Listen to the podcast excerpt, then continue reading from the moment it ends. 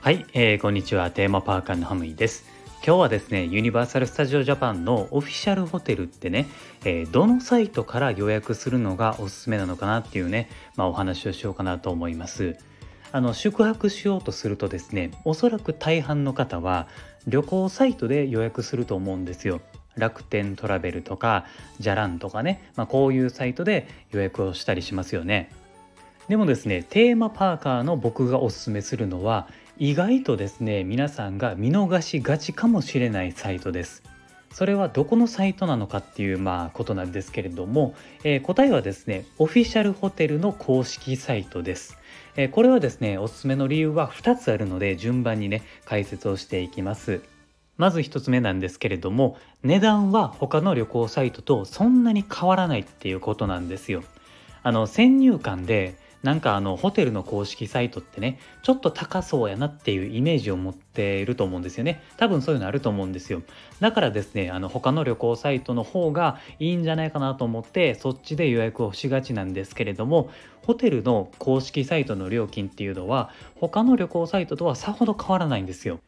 なんならですね、あえて他の旅行サイトでは部屋の売り出しをせずに公式サイトのみで販売するっていうことがあるんですよ。これってあの他の旅行サイトで販売しちゃうとその分、えー、手数料をあの払わないといけないんですよね。楽天トラベルで予約するじゃないですか。そしたら、えー、楽天トラベルの方にホテルから、えー、手数料を支払わないといけないっていう状況が出てくるんですね。だからホテル側も自分のところのホームページで売ればそんな手数料とかやっぱかからずに売ることができるのでなるべくそっちで売りたいなっていうホテルもやっぱりあるんですね。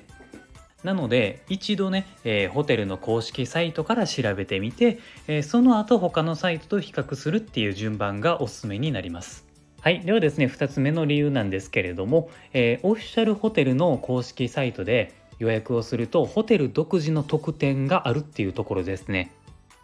この特典っていうのは、まあ何なのかっていう話なんですけれども、えー、あのホテルによってね、これは違ってくるので、一概にこうだとは言えないんですけれども、例えばですね、えー、ここでしか手に入らないオリジナルグッズっていうものがもらえたりチェックアウトの時間とかを無料で延長できたりとかね、まあ、こういった特典を受けることができます。特にね、えー、グッズですよね。あのグッズが大好きな方であれば欲しいと思うものがいっぱいあると思います。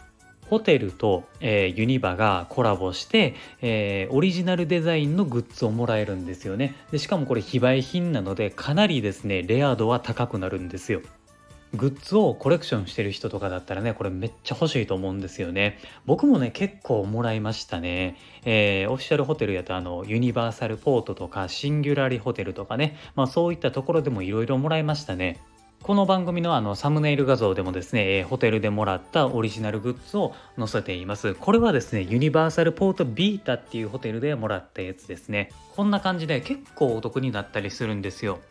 もちろんですね、この方法が正解ではないですし、楽天ポイントとかね、じゃらんポイントを貯めたいのであれば、そういうサイトを使うのがいいし、めちゃくちゃね、遠方から来る人やと、JTB とか HIS とかね、まあ、そういったところで予約した方が、あの、交通機関とかもセットになっていますので、まあ、それがやっぱ便利じゃないですか。いろいろ予約方法はありますけれども、テーマパークを楽しむのであれば、えー、ホテルの公式サイトで予約するのがおすすめですね。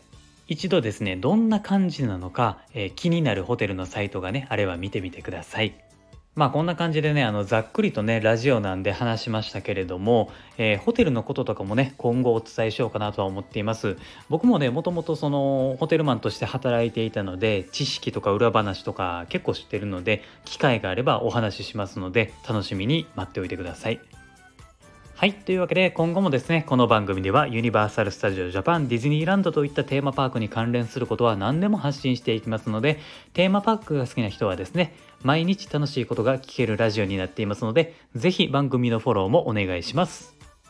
そして僕は Twitter もやっています。こちらをフォローしていただくと、配信の連絡だったり、えー、あとはですね、テーマパークが好きな方とつながりたいと思っていますので、ぜひですね、Twitter のフォローもお願いします。